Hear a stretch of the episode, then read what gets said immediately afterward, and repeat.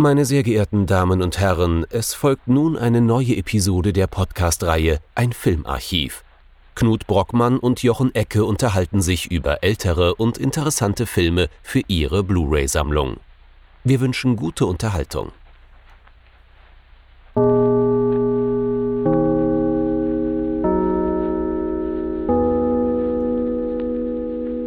Hallo Knut. Hallo Jochen und hallo liebe Zuhörerinnen und Zuhörer und willkommen zurück zu einer neuen Folge von unserem kleinen Filmarchiv.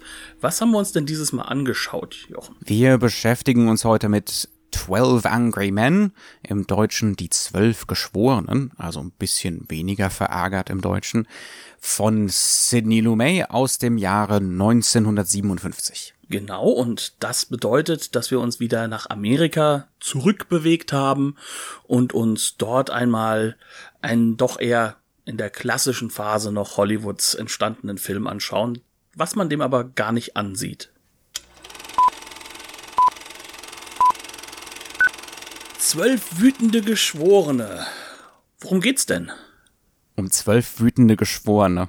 Das habe ich mir fast gedacht.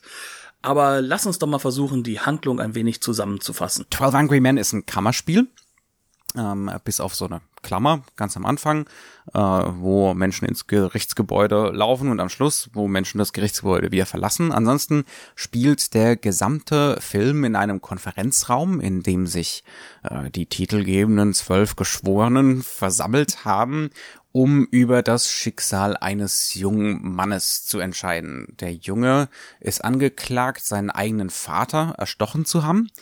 Und der Fall scheint eigentlich ziemlich eindeutig zu sein. Es gibt diverse Zeugenaussagen, es gibt materielle Indizien, äh, die Beweislage scheint einigermaßen klar. Er hat's getan und er mag zwar erst zarte 18 Jahre alt sein, in den USA zu dieser Zeit, zumindest behauptet das dieser Film, bedeutet das trotzdem den elektrischen Stuhl.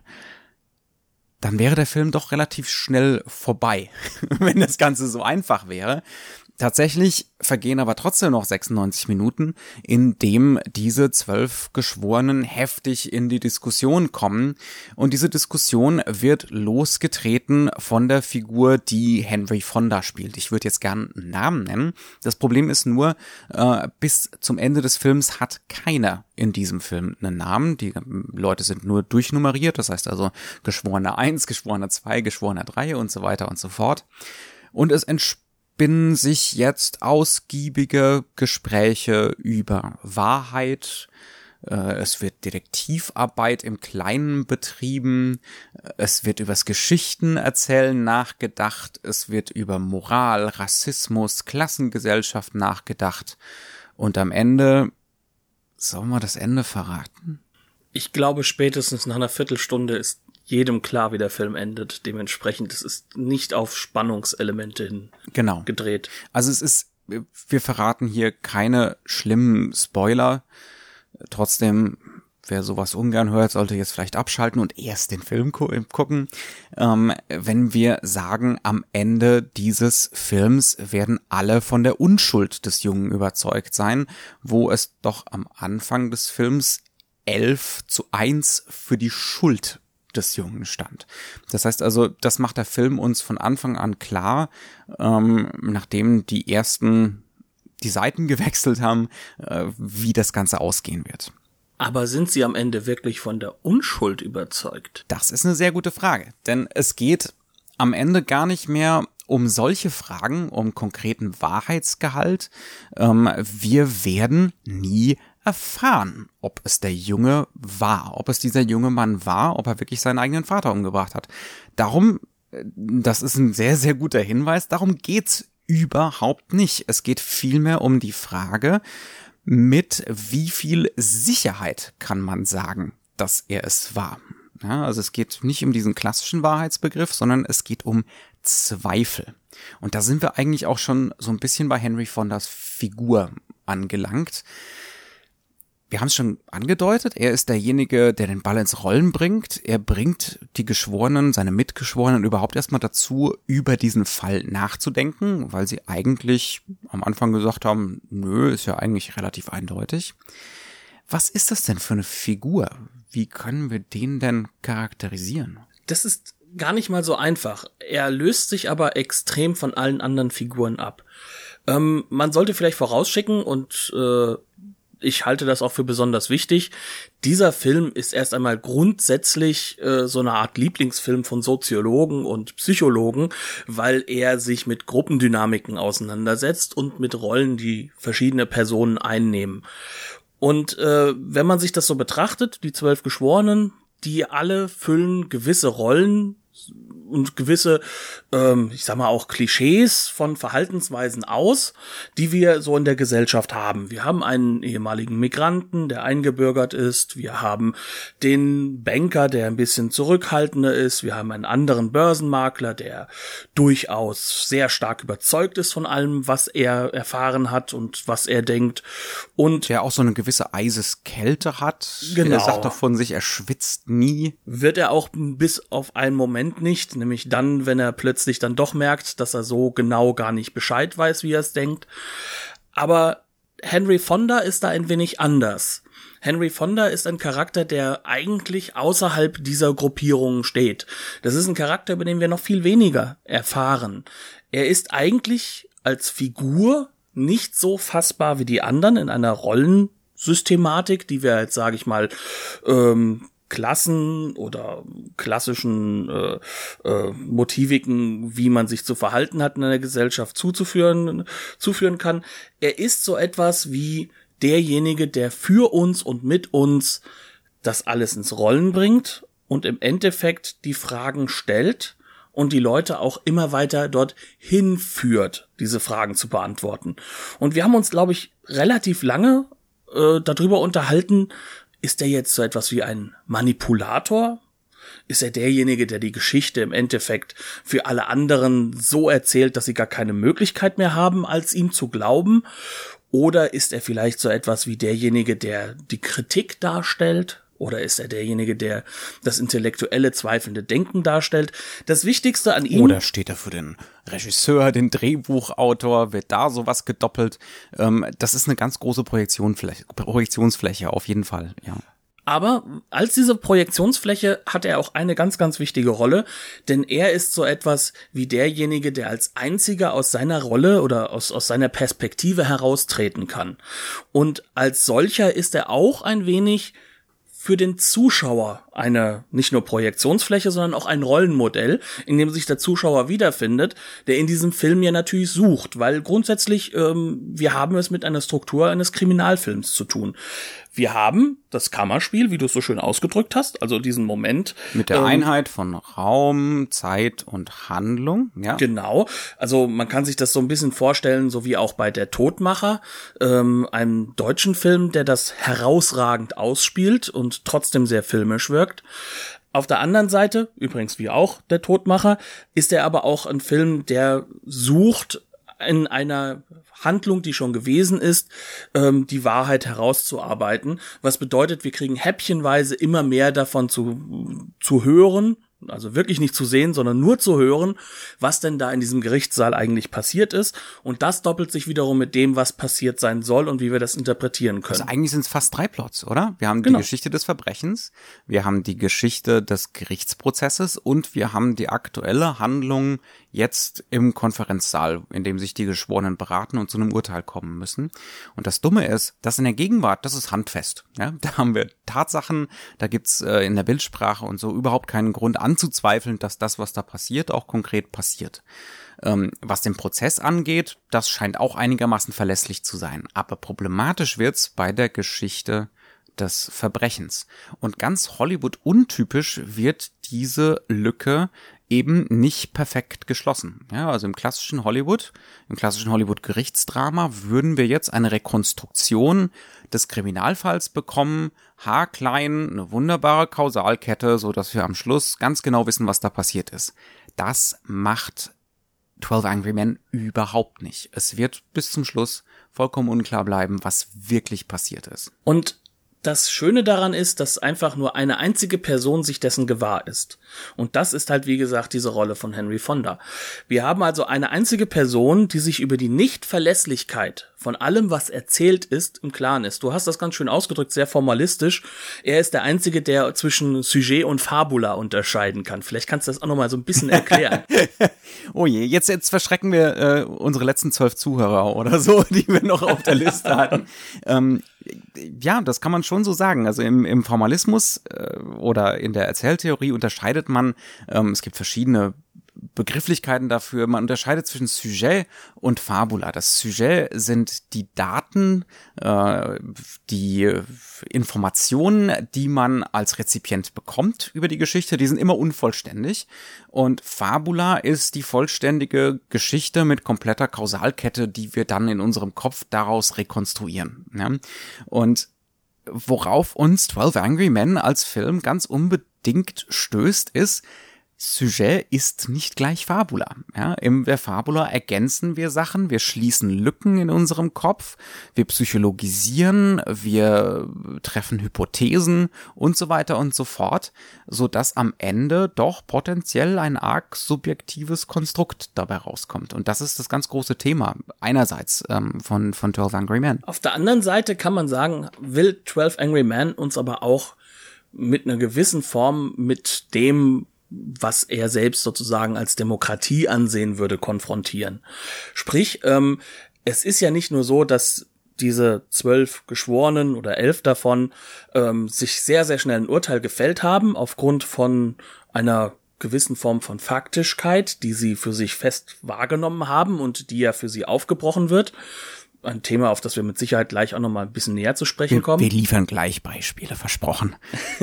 aber auf der an, aber er ist gleichzeitig auch ein Film, der natürlich diese zwölf Leute wie ein Modell für die amerikanische Demokratie zusammenkommen lässt und in dem jede einzelne dieser Figuren auch wenn man dazu sagen muss, wir befinden uns in den 50er Jahren, es sind alles Männer, es sind alles durchweg Weiße. Es gibt zwei Leute, die haben einen anderen Hintergrund. Der eine kommt aus den Slums, wird trotzdem von Jack Klugman, also Quincy, ähm, einem weißen Mann gespielt.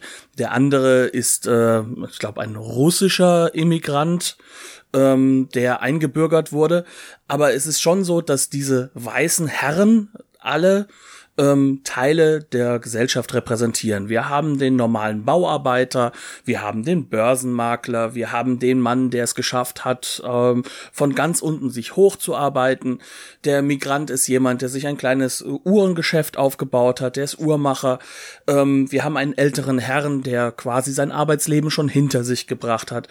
Ähm, hier haben wir ganz deutlich diese Darstellung, das komplette Volk wird entscheiden darüber, ob dieser Mensch schuldig ist oder nicht. Und ähm, da haben wir uns auch schon die Frage so ein bisschen gestellt, versucht dieser Film, der ja im Endeffekt gut endet für den jungen Mann, ähm, versucht er da utopisch zu wirken oder ähm, sozusagen sehr bejahend zu sein? Oder ist da doch noch ein bisschen mehr Netz und doppelter Boden dabei, eben durch diese Henry Fonda-Figur? Es ist auf jeden Fall kompliziert, ja. Also in einem Sinne ist das natürlich eine Utopie, denn am Ende der ganzen Geschichte steht der, steht der Freispruch. Der Zweifel siegt, der Zweifel wirkt ansteckend. Das heißt also, Henry Fondas Figur muss nicht konstant aktiv werden, sondern er arbeitet so ein bisschen als Emanzipator. Äh, nach und nach bekommen alle ihre eigenen Ideen, waren befreit, können vielleicht Ideen, die sie die ganze Zeit hatten, auch endlich mal äußern, können aus sich rausgehen.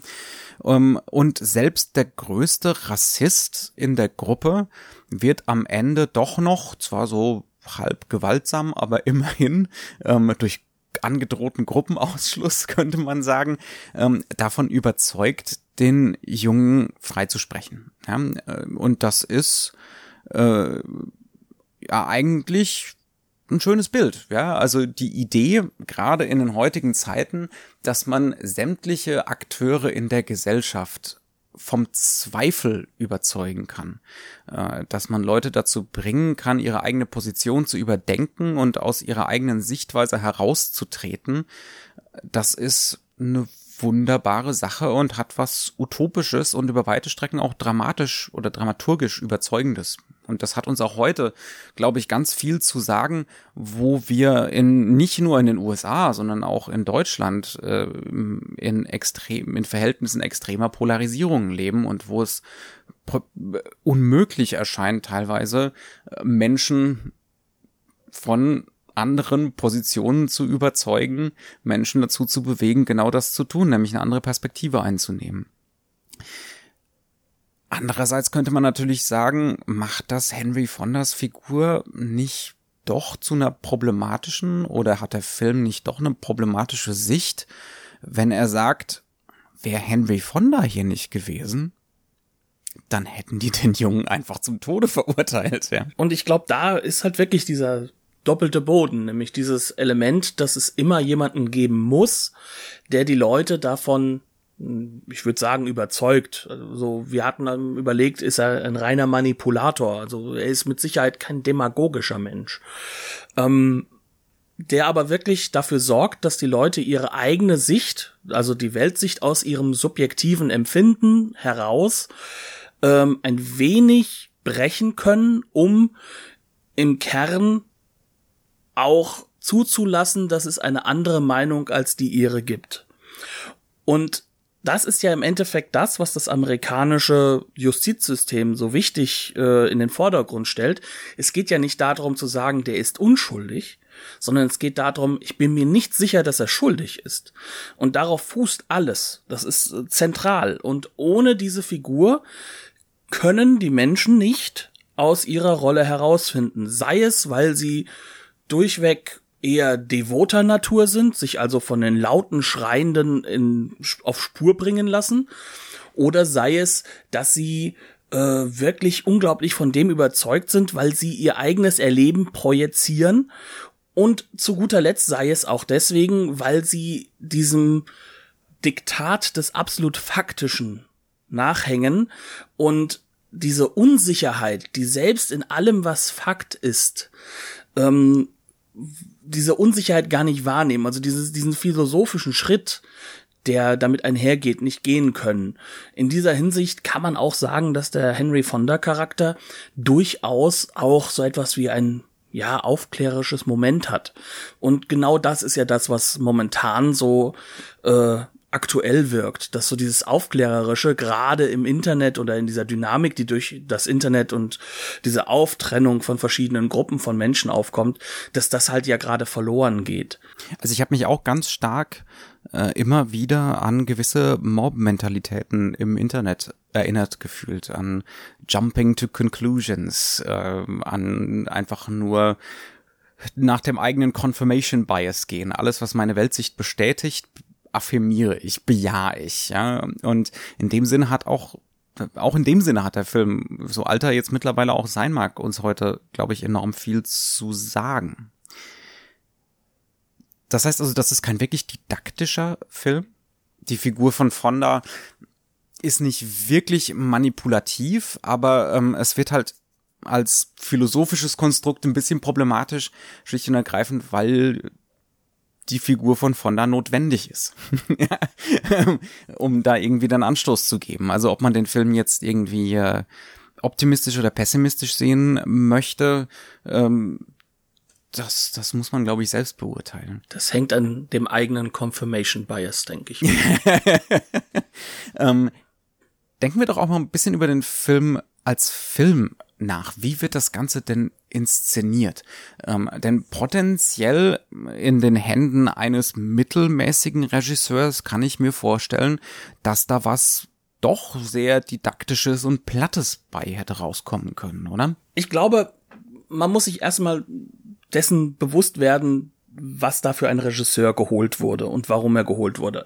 Ähm, gucken wir auf die beiden Produzenten des Films. Das sind zum einen der Lead Actor, also Henry Fonda, zum anderen der Drehbuchautor, nämlich Reginald Rose. Reginald Rose hat das Drehbuch zu diesem Film schon einmal geschrieben gehabt. Das war nämlich mal ein TV-Film. Ähm, man muss dazu sagen, TV-Filme zu der Zeit wurden live gedreht. Die gingen halt quasi live raus. Und ähm, dementsprechend waren sie sehr theaterhaft. Und wen haben sie sich reingeholt? Sie haben sich jemanden geholt, der aus dem Theater kommt, aus einer Theaterfamilie stammt, nämlich Sidney Lumet.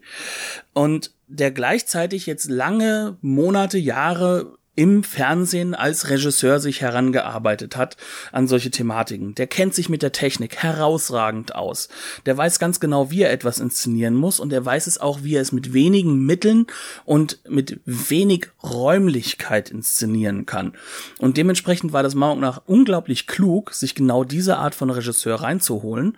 Ähm, und was er dort geleistet hat, ist regietechnisch gesehen eines der richtig, richtig guten Debüts, kann man sagen. Also es ist ein, ein Kinodebüt. Absolut. Das, das wird man selten in dieser Qualität finden.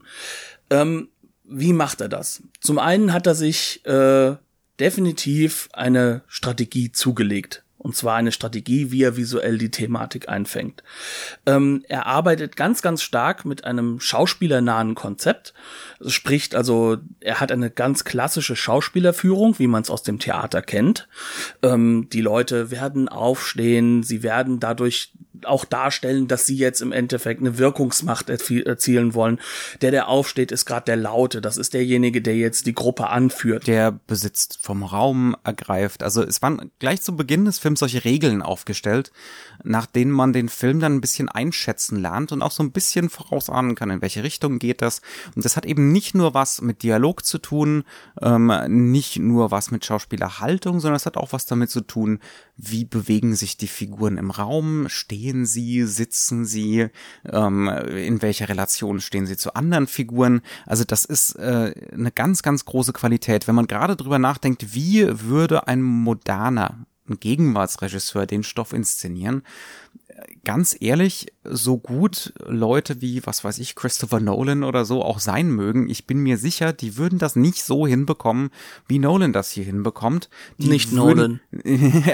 die würden Menschen am Tisch hocken lassen und dann gäbe, würde es Close-ups hageln. Seien wir mal ganz ehrlich. Ähm, und Lumet benutzt hier auch Großaufnahmen, gar keine Frage.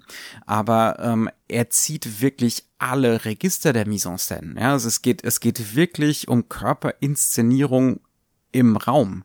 Ähm, und darin zeigt er wirklich eine unglaubliche Meisterschaft. Er hat sich auch entsprechend ein sehr, sehr tiefenscharfes Bild als, als Grundlage gewählt.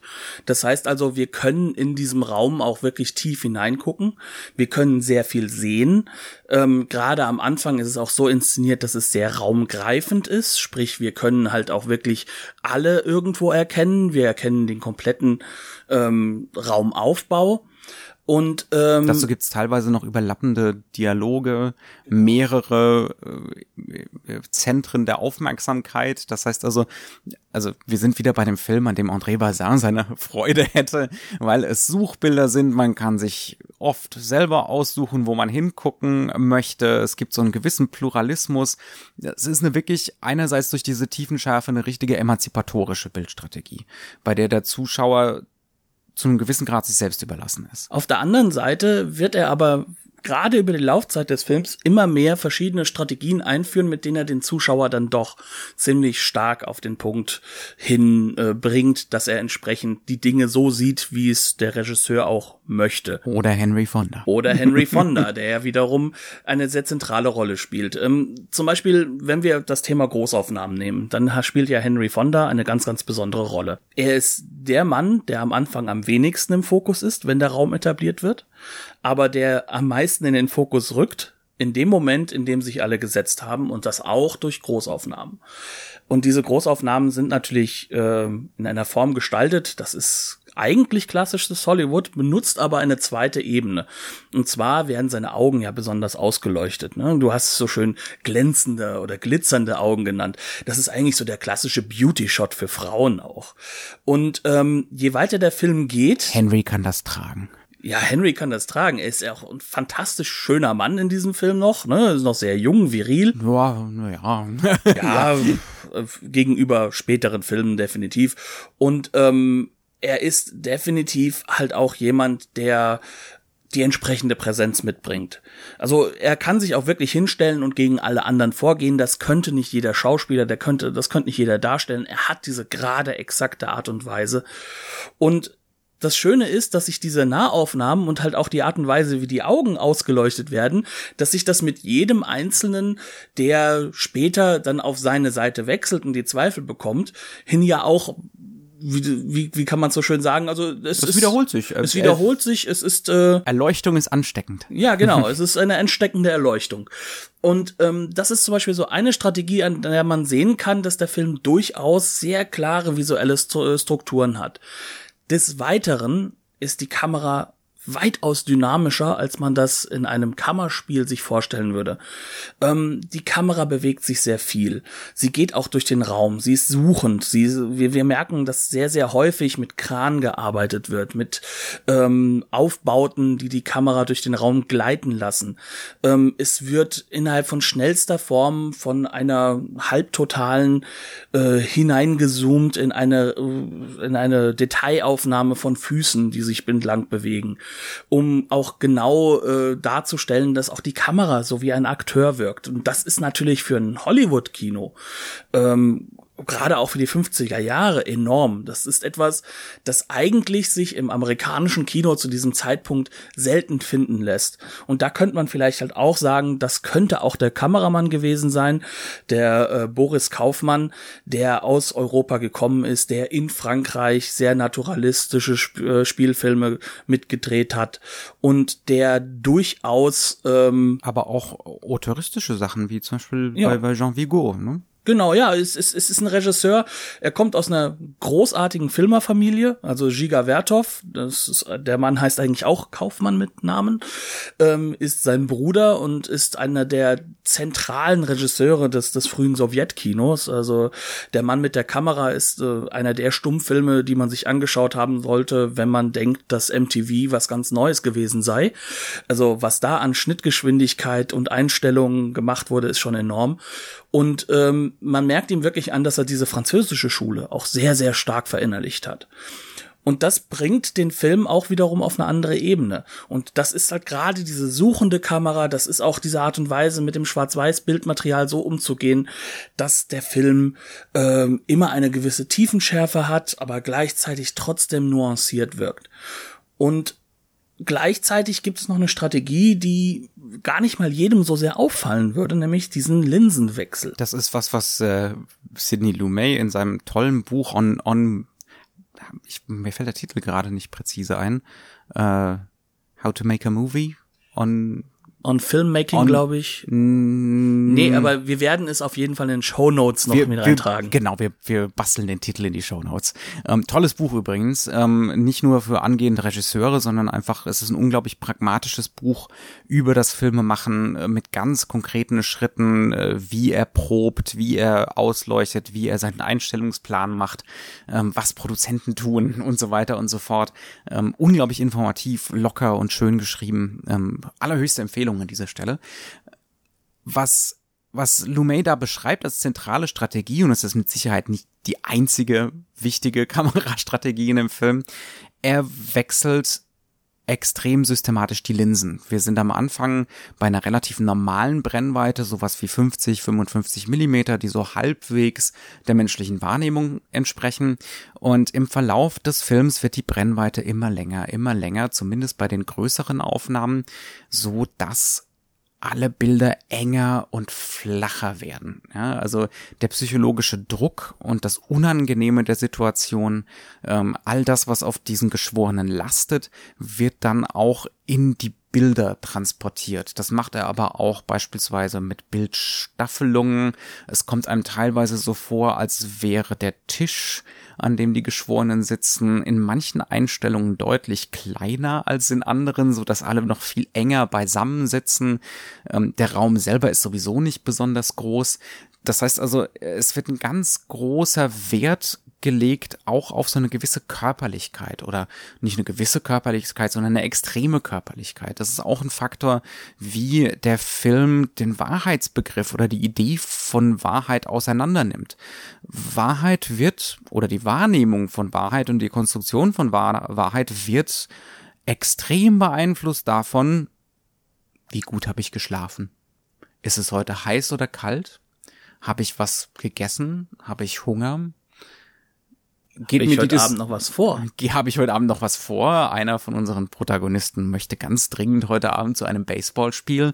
Dann ist es extrem heiß. Äh, alle schwitzen wie die Schweine. Man kann es nie anders sagen in diesem Film.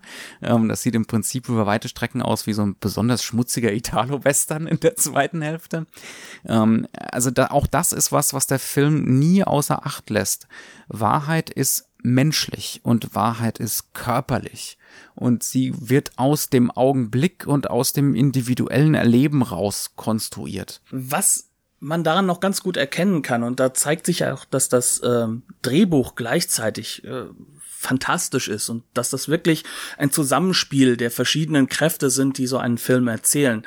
Dieses ähm, dieses Verschwitz, dieses Schwitzige, das ist nicht nur unglaublich körperlich zu sehen, es ist auch Teil der Handlung. Denn am einen gewissen Punkt, an dem sich auch die ganze Jury kippt irgendwo, wo dann nicht mehr klar ist, dass ähm, das Ganze wirklich auf einen Schuldspruch hinauslaufen wird, wo diejenigen plötzlich auch ein bisschen in die Minderzahl kommen, in dem Moment regnet es ab. Das heißt also, wir hatten es vorher mit einer wahnsinnigen Schwüle und, und Hitze zu tun. Und irgendwann explodiert der Himmel und es regnet aus Kübeln und zwar bis zum Ende des Films, bis zu dem Punkt, wo es dann fertig ist, wenn dann sozusagen diese Klammerung kommt, wo sie aus dem äh, aus dem Gerichtssaal wieder, wieder rauskommen, wo sie nach ganz draußen kommen. Da sieht man übrigens auch das erste Mal, dass es sich um New York handelt. Also Freunde von äh, Law and Order werden sich begeistert über dieses Gerichtsgebäude freuen. Das ist nämlich dasselbe. Ähm, da sieht man dann plötzlich, dass es dann doch wieder sonniger wird, dass das Thema jetzt auch vorbei ist. Das heißt, wir haben auch hier ähm, auf der Handlungsebene einen, einen sehr, sehr starken Symbolraum, der aufgemacht wird und der halt eben auch in die Kamerastrategie mit übertragen wird.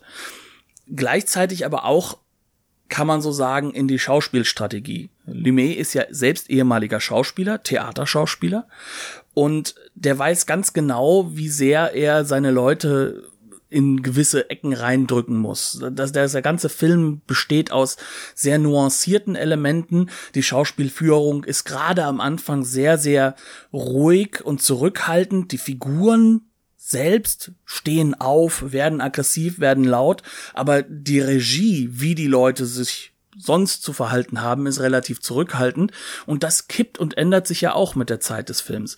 Der Film wird immer theaterhafter in der Hinsicht, dass die Art und Weise, wie die Schauspieler laufen, wie sie zueinander stehen, wie sie zueinander im Raum sind, sich genauso wie dieser Linsenwechsel äh, immer mehr auf eine Symbolebene heben. Das heißt also, die Linse soll, diese Linsenwechsel, dieses immer flachere, dieses immer mehr verengende Bild, dass die Tiefenstaffelung mehr in den Vordergrund rückt, das sorgt auch dafür, dass er durch diese Tiefenstaffelung dafür sorgen kann, dass Leute ähm, entsprechend im Raum stehen das muss einem nicht immer gefallen. Die schwächste Szene ist nämlich das beste Beispiel dafür. Absolut, ja. Ähm, dass nämlich an einer Stelle, schauspielerisch übrigens fantastisch gespielt, der Rassist in der Runde vollkommen ausrastet und äh, wirklich nur noch so Sätze von sich, ihr kennt doch diese Typen, ihr wisst es doch auch, die sind doch alle schuldig, die sind doch immer so. Ähm, das ähm, es geht übrigens bei die um äh, Latinos. Mhm. Übrigens auch mit dem mit dem Lieblingsargument von Rassisten. Ich bin ja kein Rassist, aber genau. Also es ist auf den Punkt so. Ja. Aber leider ist äh, 40, das Reakt 50 Jahre später nothing is changed. Genau. Aber ähm, es wird halt gezeigt, dass er sich damit komplett von allen ähm, sozusagen distanziert und keiner mehr mit ihm was zu tun haben will, aber das wird übertrieben dargestellt, weil jeder Einzelne einzeln aufsteht und sich abwendet. Also ich muss so ein bisschen an dieses eine Ritual aus Star Trek Next Generation von den Klingonen denken, die sich auch von allen dann, von, von, von dem, der geächtet ist, abwenden müssen. Ähm, aber das ist so theaterhaft inszeniert, dass das schon wieder zu viel wirkt ja, für mein ist, modernes Auge. Das ist kein, das ist kein sch wirklich schlechter Moment, aber es ist ein Moment, wo einfach die die Inszenierungsmittel zu transparent sind, zu plump, zu, zu on the nose, als dass das wirklich funktionieren könnte. Vielleicht ist man auch einfach zu zynisch, äh, gerade im heutigen politischen Klima davon auszugehen, dass man einen Rassisten äh, davon abhalten kann, weiter Rassist zu sein, indem man sagt, okay, dann schließen wir dich einfach aus. Wir haben ja gesehen, die, die Strategie äh, führt einfach nur zu Polarisierung und nicht dazu, dass äh, Leute ihre ihre Fehler überdenken oder ihre Denkweisen überdenken. In dieser Hinsicht kämen wir wieder auf den Punkt, ist dieser Film irgendwo auch utopisch? Ähm, für das Thema Demokratie äh, will der Film definitiv prototypisch als funktionierend gelten an dieser Stelle. Also das, das Ausschließen des Rassisten von allen, wirklich von, von allen Gesellschaftsschichten, weil wir haben sie ja alle vertreten, von allen Hintergründen, das ist mehr als deutlich und es ist vielleicht halt auch deswegen zu viel. Aber es zeigt halt wiederum sehr gut, dass dieses theaterhafte Element, dieses, wie benutze ich den Schauspieler im Raum, um gewisse Informationen und Symbole weiterzutragen, wie das diesen Film strategisch über, äh, ja, den ganzen Film über strategisch genutzt wird.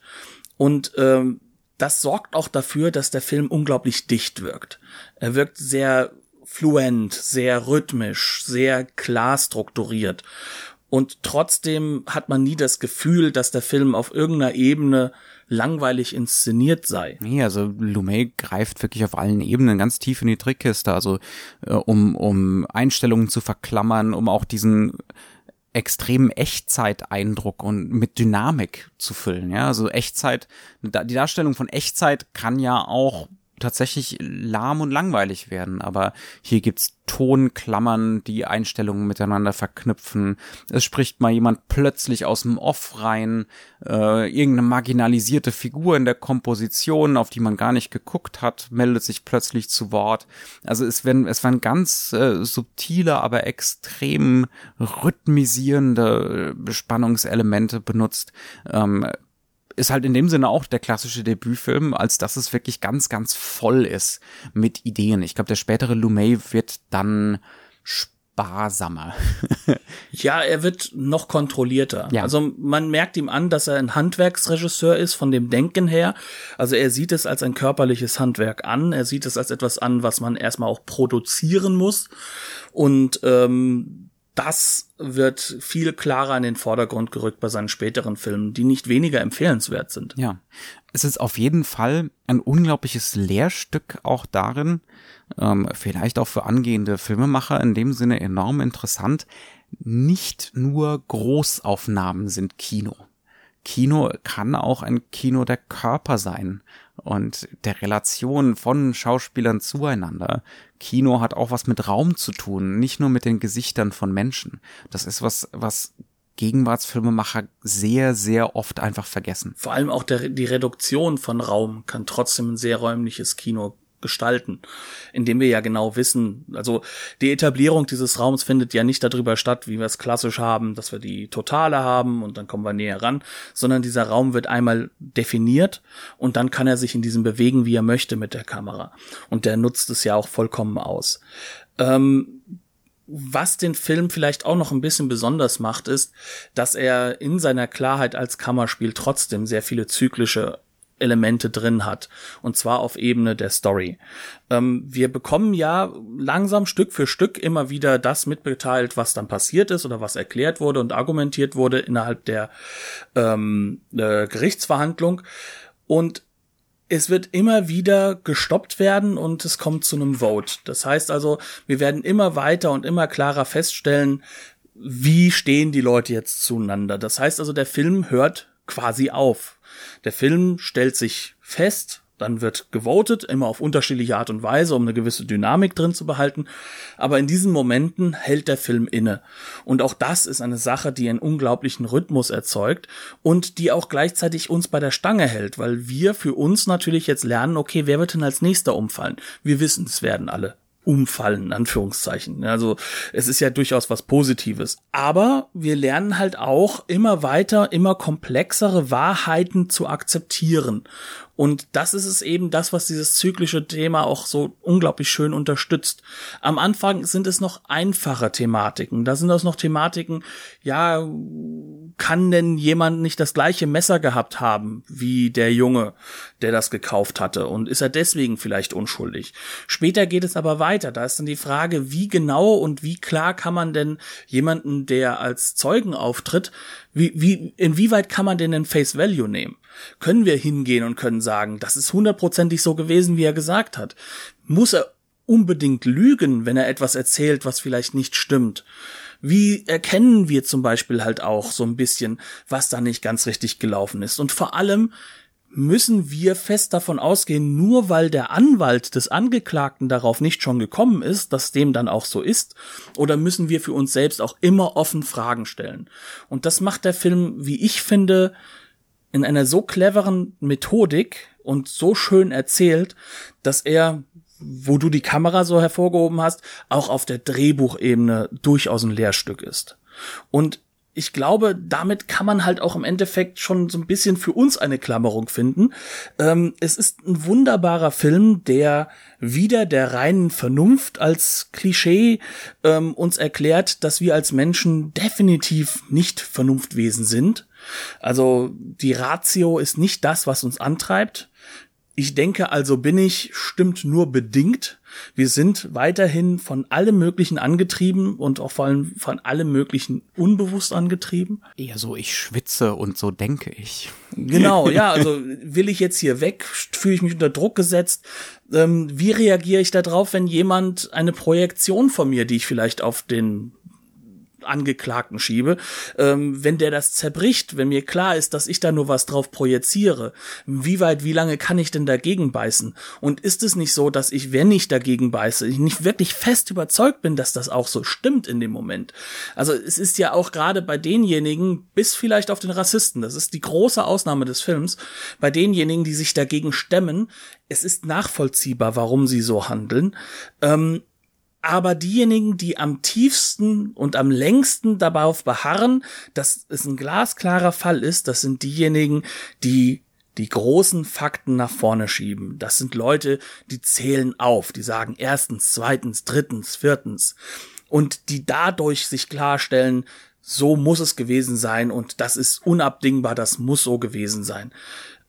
Und ich finde, das sagt uns einiges auch über das heutige Dasein es sagt uns einiges darüber, wie fehlbar wir als Menschen sind und aus privater und auch durchaus aktueller Sicht, wie fehlbar Demokratie ist. Durch die Menschen, die in ihr existieren. Das war das Wort zum Sonntag. Und ich glaube, das war auch schon unser Schlusswort. Wir haben uns den Film auf einer wunderbaren DVD der Criterion Collection angesehen. Es war die, sogar eine Blu-ray. Ja, ja, äh, Blu-ray oder ist vor kurzem erschienen, ähm, sehr aktuell in UK, kann man sich also auch aus Deutschland problemlos besorgen. Es gibt aber auch eine deutsche Blu-ray, die ist dann natürlich nicht von der Criterion Collection ähm, und auch mehr oder weniger extra bereinigt. Ich glaube, es ist aber dasselbe Master. Wenn es einem also nur auf den Film ankommt, dann ist die deutsche Blu-ray, glaube ich, völlig in Ordnung. Wir haben sie nicht gesehen, aber wenn das Master dasselbe ist, dann ist es fantastisch, dann ist es wirklich auf den Punkt. Und wenn mir jemand erzählt, der Film sei zu verrauscht, nein, das ist kein Masterfehler, das ist ein sehr grobkörniges Filmmaterial, um eben die Ausleuchtung so hinzubekommen, dass man so viel Tiefenschärfe drin hat. Exakt. Nur nebenbei. Und nur nebenbei gesagt, ich glaube, ein Teil des Schwitzens im Film ist wahrscheinlich eher durch die vielen, vielen Scheinwerfer ausgelöst, die, die man für Tiefenschärfe braucht, aber das sind erstmal nur kleine, nerdige technische Details. Weiter im Text. Ähm, wie machen wir weiter? Wir bleiben das nächste Mal in Amerika, werden aber in der Zeit ein wenig nach vorne springen. Wir werden uns mit dem Film Bring Me the Head of Alfredo Garcia von dem großartigen Regisseur Sam Peckinpah unterhalten. Und damit wären wir am Ende angelangt. Genau, wir sagen deswegen Dankeschön fürs Zuhören. Ich hoffe oder wir hoffen, dass ihr den Film euch auch mal anschauen werdet, 12 Angry Men. Er ist es wirklich wert. Hoffen, dass ihr Spaß bei der Episode hattet und dann, um das dritte Hoffen auch noch unterzubringen, hoffen wir, dass ihr auch das nächste Mal wieder dabei seid, wenn wir uns mit Pack and Paw auseinandersetzen. Einen wirklich fantastisch hochinteressanten Regisseur. Dankeschön und tschüss. Bis nächste Woche.